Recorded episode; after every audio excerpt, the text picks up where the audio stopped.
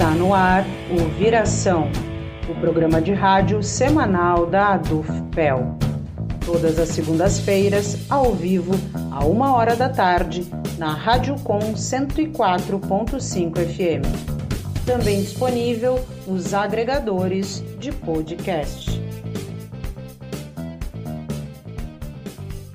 Boa tarde, eu sou Gabriela Vensky e hoje recebo aqui o ex-presidente do ANDE, Sindicato Nacional, e ex-diretor da DUFPEL, o professor Luiz Henrique Chu, para falar sobre carreira docente.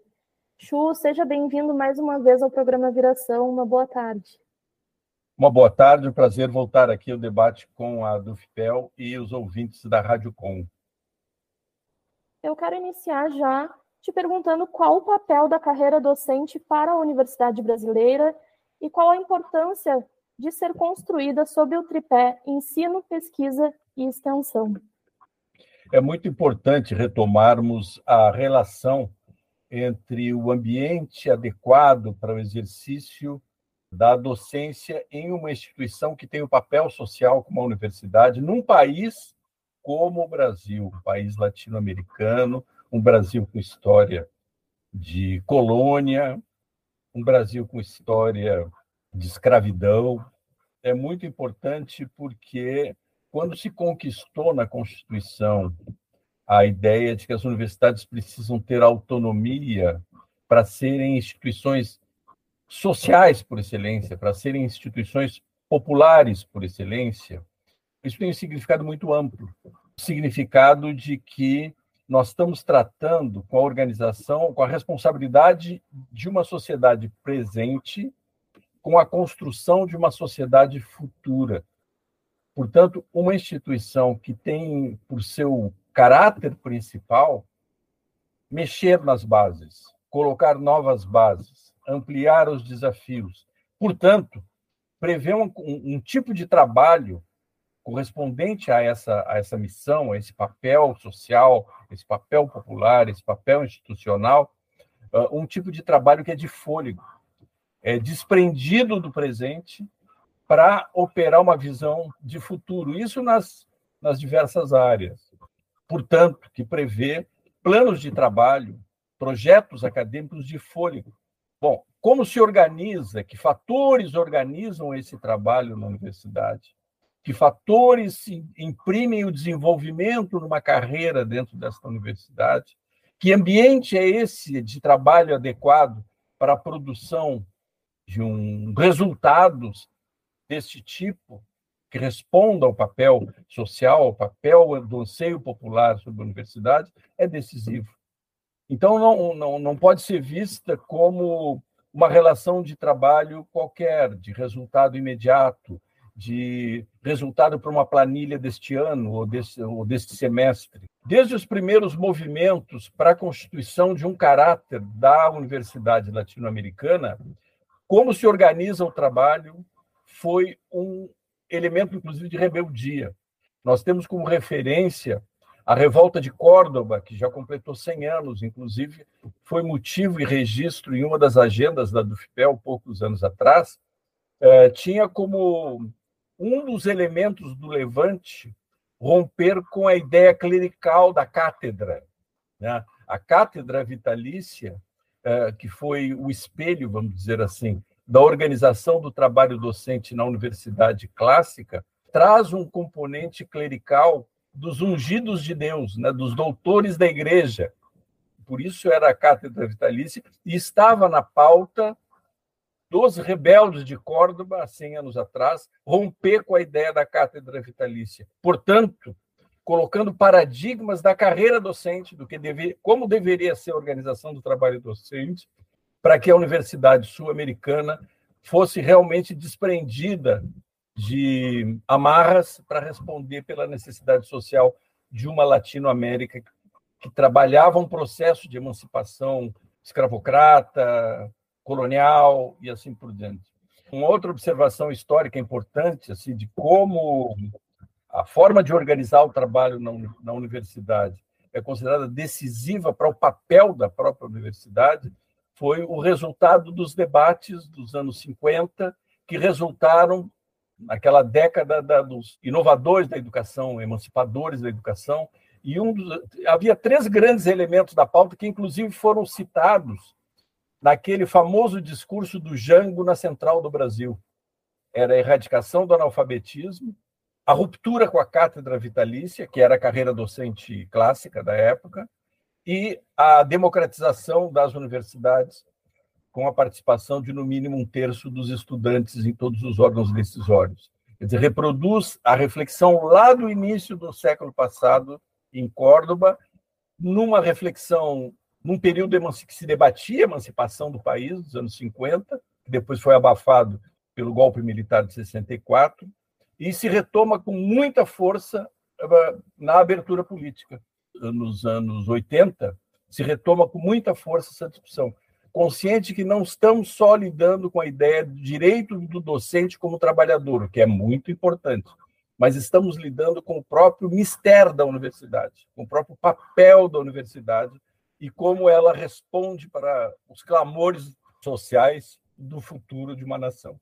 Nesse aspecto, a autonomia universitária, a ideia de organização do trabalho docente com fôlego, cola na, na, na perspectiva da indissociabilidade do ensino, da pesquisa e da extensão. Cola por quê? Exatamente porque quando se desenvolveu essa premissa, quando se constituiu essa premissa né, de que na universidade a educação, o ensino, se faz como um processo reflexivo, colado no drama social, colado no drama ambiental. Então, nesse, esse, é, esse é o sentido da indissociabilidade, do ensino, da pesquisa e da extensão. E isso só é compatível com a responsabilidade de quem organiza o trabalho na universidade fazê-lo a partir de projetos acadêmicos de fôlego, projetos acadêmicos que envolvam o processo educacional, os cursos, etc., mas colado com o eixo central de reflexão científica e colado com o drama social e ambiental na relação da universidade com, com o próprio meio onde ela está colocada.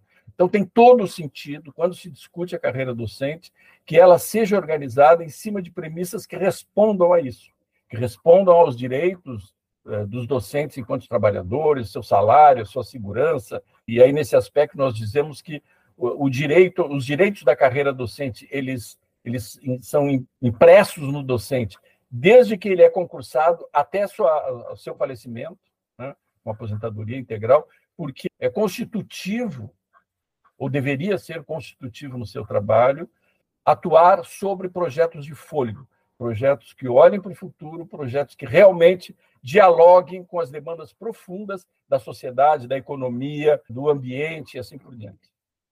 Chu, de que forma estudantes e sociedade, para além dos professores e das professoras, também se beneficiam de uma carreira docente estruturada? É, é, exatamente esse que é o centro. A carreira docente estruturada, isto é, aquela que não está lá respondendo só por uma tabela salarial, responde a determinados conceitos da organização do trabalho, a, a, o principal reflexo uh, dessa carreira é uma indução a que o trabalho docente seja voltado efetivamente para os resultados da, da instituição que ele trabalha. Portanto, em primeiro lugar, aos estudantes, a, a forma de relação com os estudantes, uma relação de contribuição profunda e respeitosa ao papel da interlocução de ambos eh, diante das demandas da sociedade. Acho que aí, aí nós chegamos no cerne da questão. A organização da, da carreira docente, a organização do trabalho docente, as premissas do ambiente adequado para a atuação docente é aquela que, que facilita, que amplia, que abre as perspectivas da sua relação com os alunos e com o conjunto da sociedade. Como foi o processo de construção da carreira docente do Magistério Federal contida no Plano Único de Classificação e Retribuição de Cargos e Empregos, o PUCRICE, implementado em 87, e por que esse projeto foi tido como positivo? Olha, no, no, processo de reorganização do movimento docente, na virada dos anos 70 para os anos 80, tudo isso que nós estamos refletindo aqui a respeito do que, qual é o papel da universidade num país como o nosso e qual o papel da organização da docência, do trabalho docente nessa universidade, nessa instituição, veio à tona. nós vínhamos com, um, com, com marcas assim bem agudas do período militar, do regime militar, que uh, usou uma espécie de maquiagem para eliminar a cátedra vitalícia como grande componente da organização do trabalho docente anterior, porque via toda a crítica que eu comentei há pouco. Qual a, a maquiagem realizada pelo governo militar? Transformou, na verdade, a cátedra vitalícia numa outra configuração. Colocou na, na Constituição outorgada de 1968, lá na Constituição, a ideia de um professor supra, um professor acima dos outros, e colocou um artigo dizendo que o cargo de professor titular, não chama mais de cátedra vitalícia, mas imprime é, praticamente aquela unção que era dada ao professor catedrático, deveria só seria acessível para o concurso público e tal, e, e ficava praticamente fora da carreira. E aí colocava na legislação ordinária uma certa organização para as universidades autárquicas de uma certa estrutura hierárquica de auxiliar assistente adjunto, que refletia, na verdade, a nomenclatura dos ajudantes anteriores do catedrático. Era o catedrático, ele tinha o seu adjunto, aquele que atuava na sua ausência, que tinha um assistente, que tinha o seu carregador de pasta, que era o seu auxiliar. Então, fez essa, essa mudança de nomenclatura, mantendo aquela ideia uh, hierárquica. Bom, mas isso valia só para as autarquias. E mais, com a ideia da, os acordos da USAID, MEC-USAID, dos anos que os militares constituíram eh, com a agência externa norte-americana para a reforma universitária, já dos anos 60 para os anos 70, mesmo esta carreira maquiada, né, ela não estava sendo obedecida. Por quê? Porque mesmo nas 16 autarquias que haviam na época, houve uma, um bloqueio das vagas da própria carreira e praticamente todos os professores estavam sendo contratados como professores colaboradores que tinham um status, um status estanque, sem garantias, e ficavam praticamente ao lado da carreira. No período de constituição do ANDES, nós tivemos a primeira greve nacional, antes mesmo da, da, da constituição formal do ANDES, desses docentes das autarquias que pararam as autarquias porque a reivindicação era básica não dá para ser é, um, a maior parte do corpo docente das universidades com um contrato provisório, praticamente, né? um contrato de colaborador. Então, já, que, já, já colocava em xeque aí a questão da carreira. E ainda na virada para os anos 80, se observava que todas as novas universidades criadas pelos militares tinham a forma jurídica de fundações, como a UFPEL, como a FURG, é, e nessas universidades fundacionais, aí sim que não valia aquela carreira, mesmo aquela carreira relegada das autarquias. Em geral, a maior parte dessas fundações não tinham carreira docente. O pessoal era contratado por CLT meio ao gosto, ao sabor das reitorias é, da época. Então, nós entramos com essa crise nos anos 80, bem no período da retomada dos movimentos sociais no Brasil, o movimento sem terra se constituiu com o acampamento na encruzilhada do Natalino na virada dos anos 70 para os anos 80, a reorganização da CUT, a organização da CUT começou o debate nesse período com as greves do ABC. É, então, vem esse crescimento dos movimentos sociais e muito em xeque nas universidades a forma de organizar o trabalho. Foi muito rico o debate nesse período. Aconteceu algo que parecia improvável. Além dessa greve dos colaboradores nas autarquias, mais adiante começou um debate exatamente nas universidades fundacionais, que resultou numa organização nacional de carreira docente das universidades fundacionais, antes mesmo de juntar com as autarquias. Eu atribuo, além dos outros fatores que eu já mencionei, um fator muito importante que conseguiu fazer um certo amálgama no debate nacional e na força da luta que permitiu, em 1985, portanto, dois anos antes do Púrplice, a organização de uma carreira do docente das autarquias. É, que fator é esse? O fator tem a ver com uma medida ultra-autoritária tomada pelo presidente Figueiredo, presidente militar, o último presidente militar, que, é, um pouco depois de assumir a presidência, é, por um desejo de nomear o seu irmão, o professor Guilherme Figueiredo, como reitor da Unirio, que era uma universidade fundacional nova, ele baixa o chamado Decreto-Lei 6733. Nunca vou esquecer este número. E o que, que dizia esse Decreto-Lei 6733? Que nas universidades fundacionais, que eram aquelas novas, as 16 novas, a nomeação dos dirigentes era de livre-arbítrio do presidente da República. Isso criou um clima, em especial nas universidades fundacionais, de reação contra essa violência.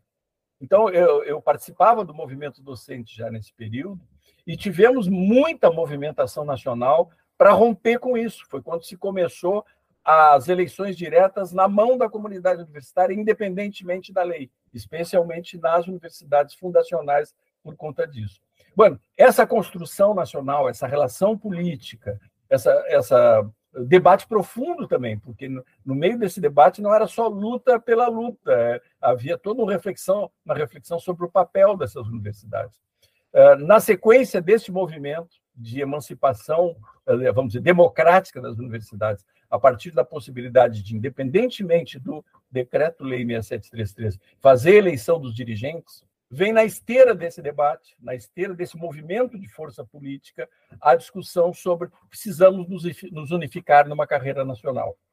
É, era algo que parecia improvável naquele momento, porque como havia uma distinção muito grande na forma de contrato, até nos valores salariais dessas universidades fundacionais, era uma dificuldade muito grande. Como unificar salário e conceito de organização de trabalho em universidades que estavam sendo criadas e tratadas meio ao bel prazer das administrações locais eh, no Brasil afora. Rio Grande, Pelotas, mas também Campo Grande, mas também eh, São Carlos, mas também, e aí vai, Brasil afora.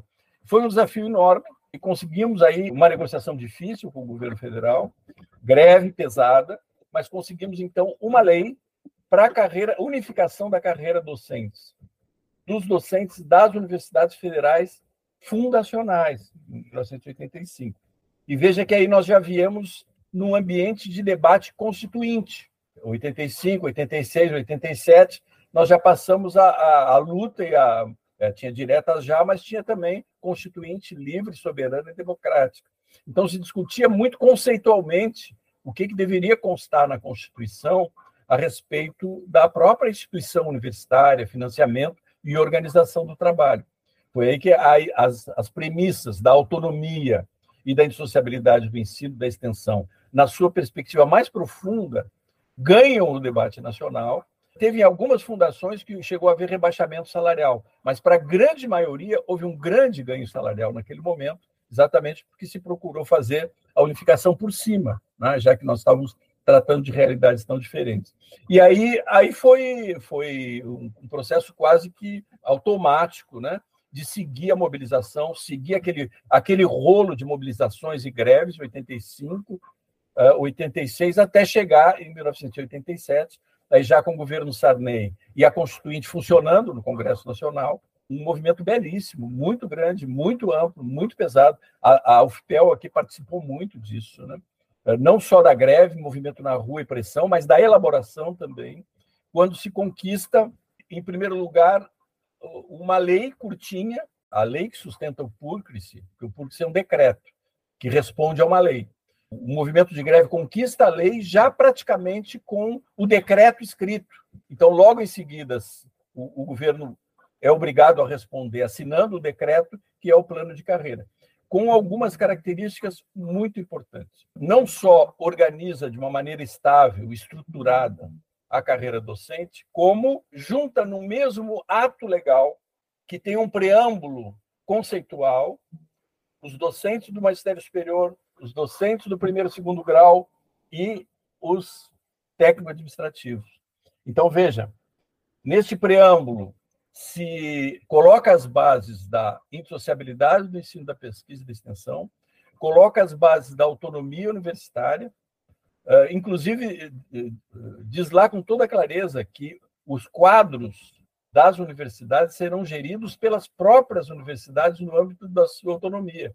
E tem um artigo que vai mais além. Aos governos caberá simplesmente através do MEC sistemas de avaliação e de acompanhamento. Quer dizer, a gestão está colocada na própria autonomia da universidade. E esse preâmbulo, esse diário, regendo o conjunto dos trabalhadores das instituições federais, sejam docentes do magistério superior, docentes do primeiro e segundo grau na época, que agora seriam os EBTTs, e os técnico-administrativos. Esse foi um grande ganho e um ganho que responde àqueles conceitos que a gente estava discutindo inicialmente. Eu gostaria que tu falasse um pouco brevemente aqui qual foi o papel do Andes nesse processo. Ah, foi decisivo. Uh, tanto, como eu mencionei, a discussão sobre o trabalho docente foi uma alavanca para crianças, como depois de constituído, foi o canal, o canal de expressão da elaboração e da força política das universidades uh, para uma série de conquistas. A, a organização do Anti-Sindicato Nacional, que naquela época não podia nem ser sindicato, porque a Constituição proibia servidores públicos de sindicalizar.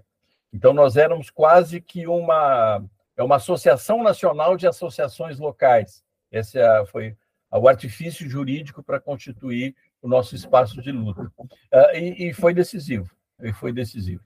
O Andes passou a disputar as temáticas que são importantes na universidade, em todos os espaços, a disputar um conceito para ciência e tecnologia, a disputar um conceito sobre política educacional mais ampla.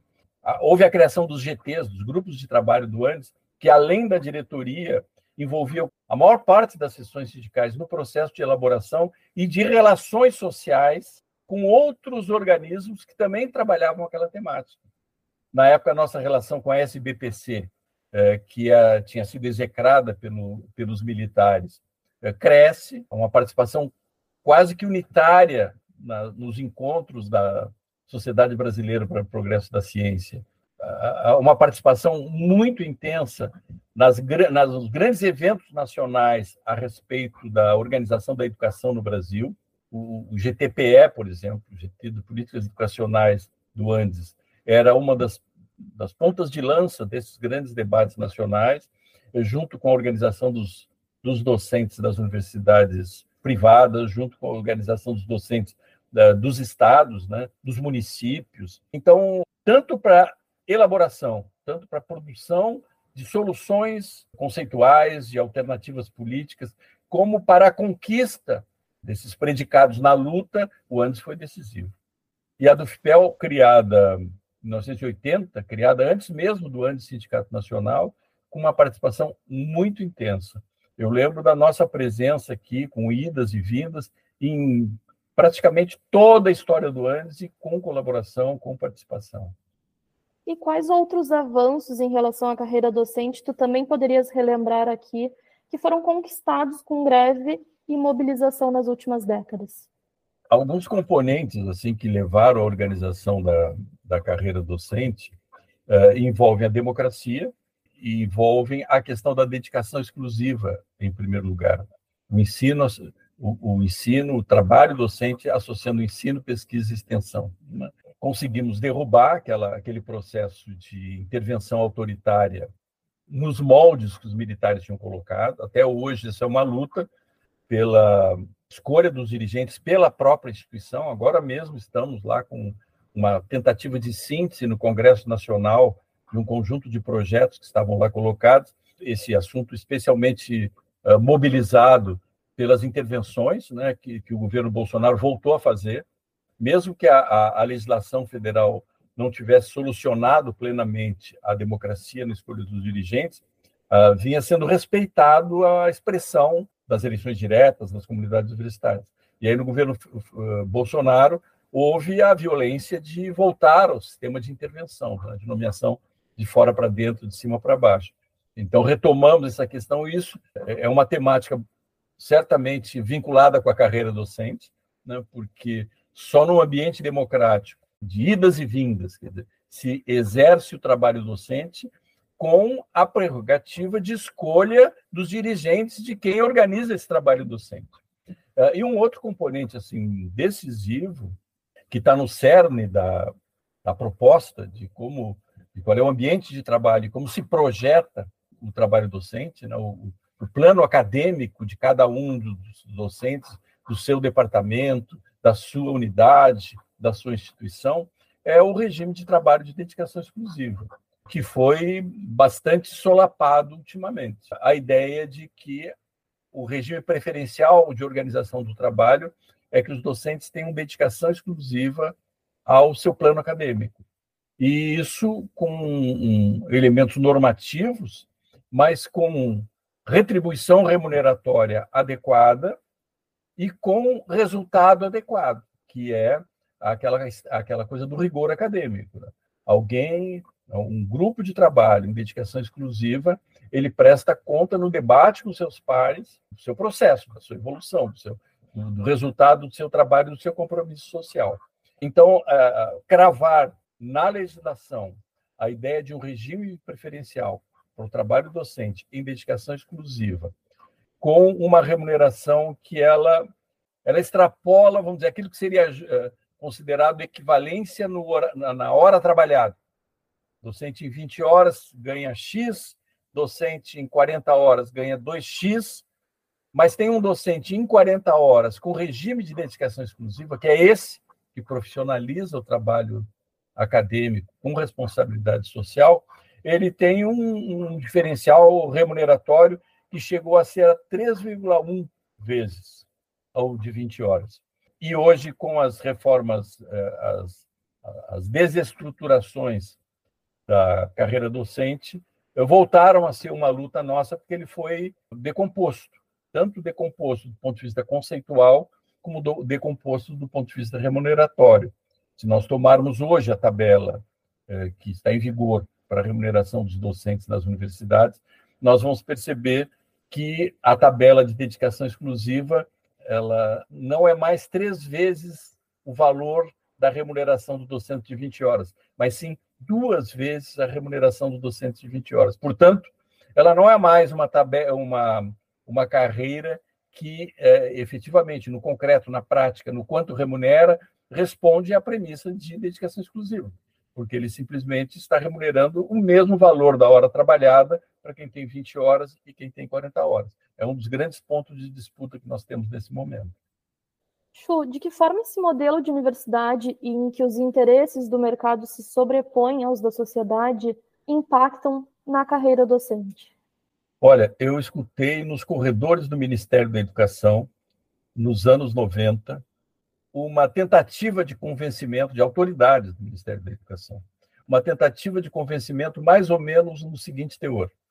Olha, vocês têm que se convencer que o, o, o, Brasil não é um país de primeiro mundo, é um país que está tentando se encaixar, é um país atrasado. Então, o nosso papel é outro, não é disputar a ponta da ciência, não é disputar a ponta do saber. Então, vocês têm que se convencer que essa ideia da indissociabilidade do ensino, da pesquisa, da extensão, ou que precise um padrão de qualidade para o conjunto das universidades, não é real. Isso era a tentativa de convencimento que eu ouvia lá. É a ideia que veio já do, do, do acordo MEC-USAID, veio da burocracia constituída durante o regime militar, que a universidade tinha que se encaixar no mercado.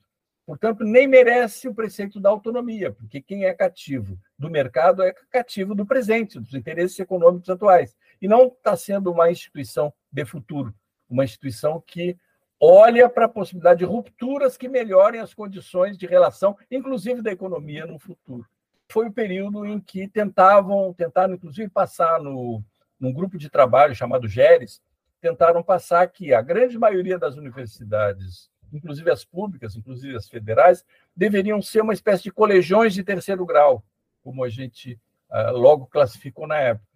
Vai lá, repassa os teus cursos, dá os teus diplomas, em alguns poucos locais que possam ser, vamos dizer assim, núcleos de avanço científico, então haveria consideração com aqueles núcleos para serem os chamados centros de excelência. Nós temos brigado contra essa, essa visão, então veja, desde os anos 70, né? especialmente nos anos 80. Talvez aí esteja um, um, em, boa, em boa medida um, assim, um ponto didático para explicar as diferenças a respeito de um ou outro papel da universidade. Uh, quem defende essa premissa, que vinha da perspectiva da agência externa norte-americana, é de um Brasil secundário, de um Brasil uh, colônia, de um Brasil que perdeu o, o passo no futuro, que as, a ciência, que as inovações, que a tecnologia vão ser tratadas com um valor comercial sobre essa inovação, lá no, na sala escondida das grandes empresas e, eventualmente, conta com algumas instituições e alguns núcleos que vão fazer adaptação dessas inovações que são tratadas meramente como inovações comerciais. Bom, já vimos exemplos dramáticos sobre isso, especialmente na área da saúde, né? como descobertas científicas de vacinas e remédios são escondidas porque eventualmente não são, não são descobertas científicas, mas não são trabalhadas publicamente porque não são comerciais em determinado momento, mesmo sabendo que escondê-las significa a morte de milhares de pessoas uh, em vários lugares do mundo, até que ela seja comercial e volte e volte à pauta uh, dessas dessas grandes empresas. Então aí aí uma disputa uh, realmente profunda a respeito do papel de uma nação como o Brasil e de um papel do saber como um direito humano emancipatório que realmente seja absorvido enquanto benefício pelo conjunto da humanidade. Então, isso tudo está em disputa, eh, tanto quando se discute a carreira docente, como quando se disputa um significado para a universidade pública num país como o Brasil. E quais os principais ataques que a carreira docente tem sofrido nos últimos anos? Tu poderia nos destacar aqui os mais graves? É, analisar esse ponto é muito importante para revelar na prática o que está em jogo. Veja, a primeira camiseta que o Fernando Collor usou quando assumiu a presidência da República foi da caça aos marajás. O seu ministro da administração na época era João Santana, o nome, nós logo apelidamos de Joãozinho 30, porque ele só estava obstinado em demitir 30% dos do, do pessoal né, público e, inclusive, das universidades. Nós estávamos aqui na, na reitoria com a, a, gestão do professor Amilcar Gigante e foi um perrengue, porque realmente se passou quase um ano em que não havia autorização sequer para ocupar as vagas abertas por falecimento, aposentadoria e etc. das universidades. Então, veja um ataque objetivo e direto é, a tudo aquele, aquilo que estava se construindo, o que a própria Constituição definiu, a própria Constituinte de 88 definiu que deveria ser o espaço público, né? a res pública brasileira, e, em especial, dentro desse espaço público, um conjunto de, de instituições que o artigo 207 da Constituição dizia são instituições de Estado, são instituições com autonomia, são instituições que trabalham com fôlego e com olhar olhando para frente. Isso não é por acaso. No mesmo momento em que nós estávamos aqui no Brasil discutindo uma, a, a chamada Constituição Cidadã, se reuniam os grandes poderosos do mundo naquilo que depois uh, passou a se chamar de o Consenso de Washington, né, especialmente comandado por Thatcher e Reagan, que eh, definiam uma premissa para o mundo econômico de realmente uma dominação centralizada a partir do interesse econômico. Eu sempre gosto de lembrar que uma síntese daquilo que o mundo da, do dinheiro, o mundo da economia, definia como a sua prioridade, aquela famosa frase do Fukuyama, expressa em 91, 92, logo depois, no período do Collor, que ele dizia: a história acabou. E o que, que ele queria dizer com a história acabou? Ele queria dizer, olhando o resto do seu texto, que o mundo do capital, né, o mundo do dinheiro, o mundo da riqueza, havia chegado a um momento que encontrar o ambiente, o caldo de cultura ideal para o desenvolvimento da espécie humana. E esse caldo de cultura, esse ambiente, era o mercado. Ah, essa é a síntese. Veja como isso cai em cima de um país como o Brasil, em cima de uma instituição como a Universidade Pública Brasileira e em cima da carreira docente. Bom, logo em seguida nós tivemos aquela polêmica, cai Collor, um, um governo de transição que a gente conseguiu alguns avanços, inclusive salariais, né, na, naquele interregno ali de 94, 95, foi exatamente o período que eu estava na presidência do Andes, e logo adiante vem o banho liberal, né, com o governo Fernando Henrique Cardoso. Ah, aí, objetivamente, em relação à tua pergunta, o que, que se perdeu? Veja, nós tínhamos uma carreira, conquistamos a carreira, este governo, Fernando Henrique Cardoso, do, do ministro Malan, do Bresser Pereira, que participaram na década de 90 lá das reuniões do Consenso de Washington. Nós passamos os oito anos do Fernando Henrique Cardoso e eles não tiveram coragem de derrubar a nossa carreira, mas deixaram a carreira congelada durante oito anos. Eu lembro que nós entramos no primeiro ano do Fernando Henrique Cardoso, que o salário básico, gerador do, da tabela salarial da carreira, era, se não me engano, R$ 515,52. Oito anos depois, quando Fernando Henrique terminou o mandato, esse salário base, gerador da tabela da carreira, era os mesmos R$ 515,52. Qual a solução liberal, né? o ataque liberal que foi desferido contra a nossa categoria e contra a universidade nesse período? Como o governo não conseguia resistir à nossa pressão, às nossas greves, às nossas campanhas salariais, deixou a carreira congelada e passou a tomar dois movimentos. O primeiro, conceder reajustes da remuneração através de figuras paralelas à carreira, criando gratificações.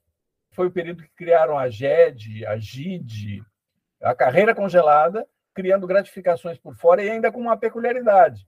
A ideia inicial é que essas gratificações não alcançassem os aposentados. Depois, na luta, na justiça, nas greves, a gente conseguiu recuperar isso. E o segundo movimento foi parecido com aquele dos militares dos anos 70. Veja, nós acabamos os oito anos da gestão do Fernando Henrique Cardoso com a carreira congelada, com diferenças remuneratórias positivas somente através de gratificações, algumas delas com conceitualmente malucas, assim, por fora da carreira, e com os quadros docentes, inclusive na nossa universidade aqui, sendo praticamente tomado por professores substitutos. A média no final do, do período Fernando Henrique Cardoso, nas universidades federais, foi próxima de 40% dos seus quadros eram professores substitutos algo que a gente concebia, né? mas substituto para alguém que sai para pós-graduação, para alguém que sai numa licença de gestante. No caso, não. Eles mudaram a legislação para que não houvesse prazo findo para o professor substituto, não, não, era, não era tão rígido o prazo, e impediam a utilização das vagas, portanto, a, a, a, um ataque frontal assim, à, carreira docente. Depois dos nos anos 2000, a coisa não foi mais simples do que isso uma das primeiras categorias a se mobilizar para aperfeiçoamentos na sua, na sua carreira, quando depois de 2003, já com Lula na presidência, foi dos técnicos administrativos das universidades. Bom, se isso gerou uma organização interessante da carreira dos técnicos administrativos, já começou um movimento de desmembramento. Lembra que eu mencionei que nós tínhamos num ato jurídico só docentes do nível superior, docentes, primeiro e segundo grau e técnicos administrativos, todos regidos a partir de um determinado arcabouço. Aqui já se faz um movimento de ruptura. Né? Os técnicos administrativos não estão mais no mesmo arcabouço legal, rompem com aquela sequência histórica, que é um direito também. Uh, mais adiante um pouco, com a criação da carreira EBTT, são os docentes do primeiro e segundo grau que se deslocam do PURCS e até que nós chegamos naquele grande movimento dos anos 2010 a 2012, que aí tem alguma marca muito séria. É, eu estava presente é, numa reunião com o ministro Paulo Bernardo, logo que o Paulo Riso assumiu a presidência do ANDES, parece que foi mesmo 2010.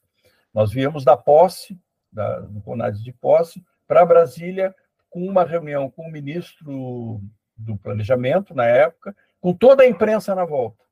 E aí tivemos a felicidade, a habilidade de, durante essa audiência, na presença da imprensa, instar ao ministro uh, com a seguinte questão: uh, olha, se fala que o Ministério do Planejamento está elaborando algo aí uh, a respeito da carreira docente.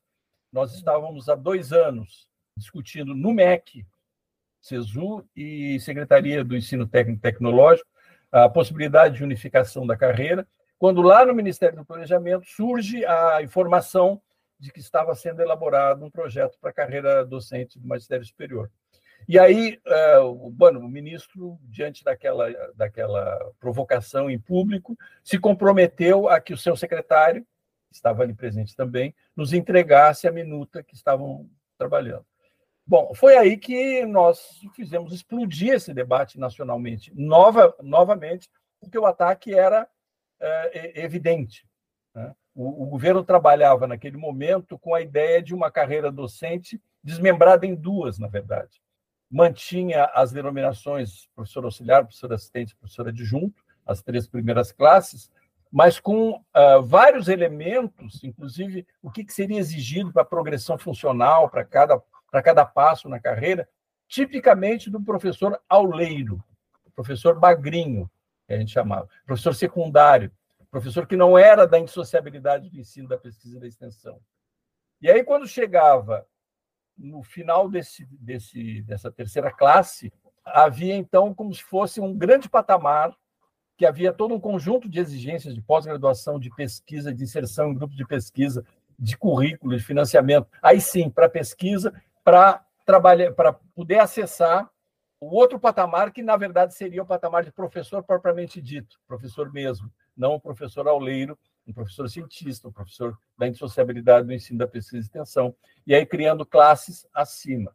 Bom, foi isso que explodiu o, o debate de 2010, que passamos a fazer uma discussão a partir do setor das federais, nacional, do ANDES, dos congressos e CONARES, devolvendo para cada uma das universidades o debate em seis etapas, qual seria a, a necessidade, a adequação real e concreta, a partir do projeto do Andes para a Universidade Brasileira, de adequação da carreira docente, e diante daquela ameaça, nova ameaça, aquele ataque que estava sendo colocado por uma visão completamente distorcida, completamente elitizada de como é que funcionam as universidades e como deveriam funcionar as universidades. Lamentavelmente, esse foi um ataque dramático no segundo governo Lula, que gerou a maior greve que a gente já teve em 2012, a partir do projeto esse elaborado pelo movimento docente lá de todo, de todo o Brasil, a partir de debates na base e, e, e passando em patamares, conseguimos aprovar no 30 Congresso do Andes, lá em Uberlândia, em forma de projeto de lei, né, que garantisse carreira única para todo docente federal, é, com direito do início ao fim, devidamente estruturada, né, estruturada a carreira, a partir de um piso, com valorização da dedicação exclusiva, e passamos a disputar esse projeto a partir daí. É, lamentavelmente, aquela visão, vamos dizer, que a gente brinca assim, do sindicalismo de resultados, né? que pega uma migalha agora e entrega um conceito caro uh, por pegar essa migalha. Uh, o ProIFS se apresentou na mesa com o governo como representante também da categoria, e quando nós estávamos no momento mais rico, colocando o governo realmente num impasse, que poderia levar a aprovação do projeto de carreira que o Andes havia formulado elaborado com todos aqueles predicados que nós temos defendido, o governo encerra a mesa e assina um acordo com o Proíbs, que aí foi uma cajadada gravíssima, que desestrutura toda, toda a ideia de carreira, eh, retira a, a, a ideia de piso salarial, de atualização remuneratória a partir de um piso salarial, porque ah, não há referência aos poucos elementos que são colocados na carreira à tabela salarial. A tabela salarial é um conjunto de números quase que aleatórios colocados lá ao lado da, da carreira, desvaloriza a dedicação exclusiva né? e um prejuízo enorme aos aposentados, um prejuízo enorme às aposentadorias. Na época, eu cheguei a denunciar na mesa, na, na mesa de negociação com o governo, que eles estavam dando, criando discurso de algum índice positivo remuneratório, não mais da carreira. Estavam destruindo a carreira, desestruturando a carreira, desvalorizando a dedicação exclusiva e criando um discurso de que melhorariam em algumas linhas da tabela o salário com recursos economizados dos aposentados. Porque todos nós sabíamos na época que em torno de 48, 48,5 do impacto da folha de pagamento das universidades federais era das aposentadorias. Naquela época, aposentadorias com todo o direito aposentadoria com vencimento integral, como se, como se da carreira fosse. Uh, mas uh, um conjunto de docentes que foram impedidos de chegar à classe de, de titular, porque durante 15 anos houve um impedimento de concurso para titular. Então, esses docentes se aposentaram praticamente todos como adjunto 4, e na época também os mais velhos, né, a questão do mestrado, doutorado não era uma questão, uma premissa tão efetiva como é hoje. Então, a maior parte daqueles docentes eram aposentados como adjunto 4, com especialização, a, ma a maioria deles. E foi exatamente a linha da carreira, né, o, o ponto da carreira que foi jogado absurdamente para baixo. A denúncia que se fazia na época é que, ao criar a classe de professor associado acima do adjunto, uma classe vazia na época, que não tinha custo, porque não tinha ninguém na classe de professor adjunto, na verdade, não se puxou a tabela para cima, se empurrou a tabela para baixo.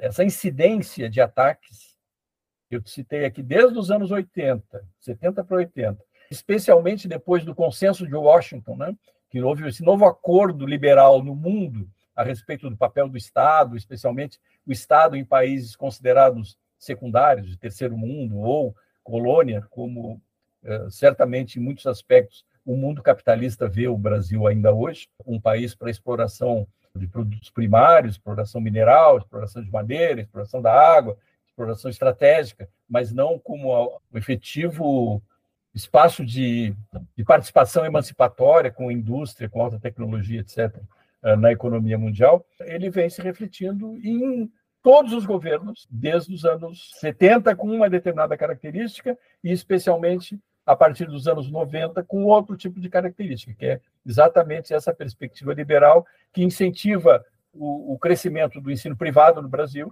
Né?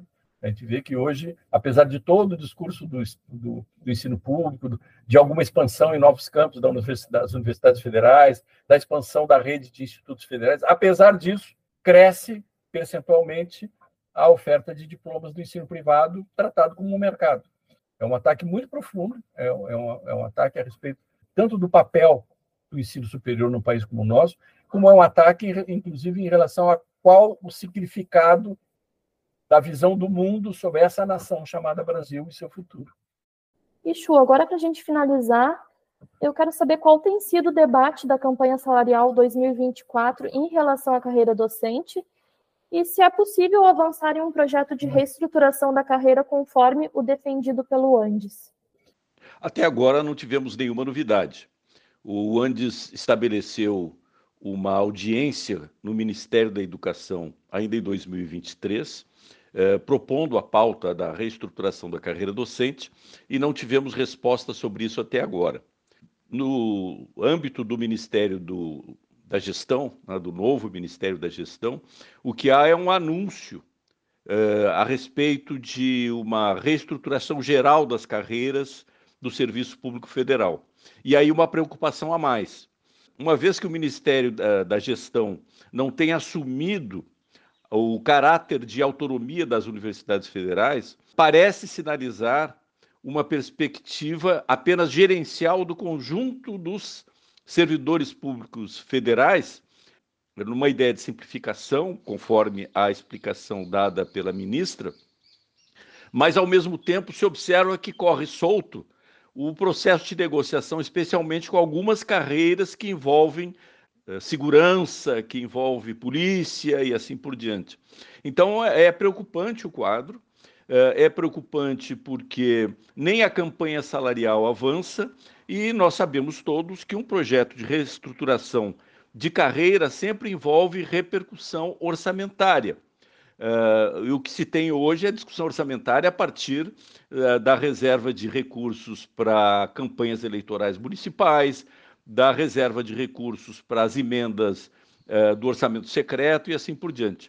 Então, o, o quadro é preocupante, mas há uma relação estabelecida entre o Andes uh, o Sinasef e a Fazubra, no sentido de forçar uh, o governo e via o Ministério da Educação, especialmente, por conta exatamente da autonomia universitária, para que se estabeleça um processo de, de negociação para a reestruturação da carreira.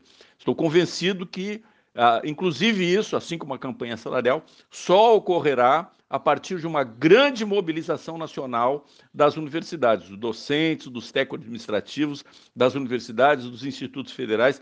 Somente a partir de muita pressão, nós realmente teremos uma mesa séria, uma mesa estabelecida com possibilidade de avançarmos e recuperarmos uh, os elementos estruturantes da nossa carreira, especificamente em relação às universidades e institutos federais, a, a nossa proposta de carreira do professor federal, uma solução que contemple a RSC, que foi concedida uh, em um determinado momento aos docentes da carreira do ensino técnico e tecnológico, que nós imaginamos deva ser absorvida, deve ser reconhecida e absorvida na carreira, uh, e especialmente para nós, a, a revalorização do, da dedicação exclusiva. Então, é a mesma perspectiva da campanha salarial, embora essas coisas não devam se confundir. É, é com mobilização e com pressão que nós é, conseguiremos é, colocar na mesa um debate sério a respeito da questão estratégica da carreira do professor federal. O programa Viração chegou ao fim. Hoje nós conversamos com o ex-presidente do ANDE, Sindicato Nacional, e ex-diretor da DUFPEL, o professor Luiz Henrique Chu, que falou sobre carreira docente. Uma boa tarde e até a próxima semana. O Viração é o programa de rádio semanal da Associação dos Docentes da UFPEL, a UFPEL, seção sindical do Andes Sindicato Nacional. Vai ao ar todas as segundas-feiras, à uma da tarde, na Rádio Com 104.5 FM. Você também pode ouvir o Viração a qualquer hora nos agregadores de podcast e no site da UFPEL. O programa é apresentado e editado pelas jornalistas Vanessa Silveira e Gabriela Vence. A coordenação é da diretoria da DUFPEL, biênio 2023-2025. A música que você está escutando é Welcome to the Show, de Kevin MacLeod, uma trilha de direito livre disponível em filmemusic.io. Para mais notícias, acesse adufpel.org.br e arroba adufpel no Instagram, Twitter e Facebook. Se tiver alguma sugestão de pauta, escreva para imprensa.adufpel.org.br. Agradecemos a audiência e até mais.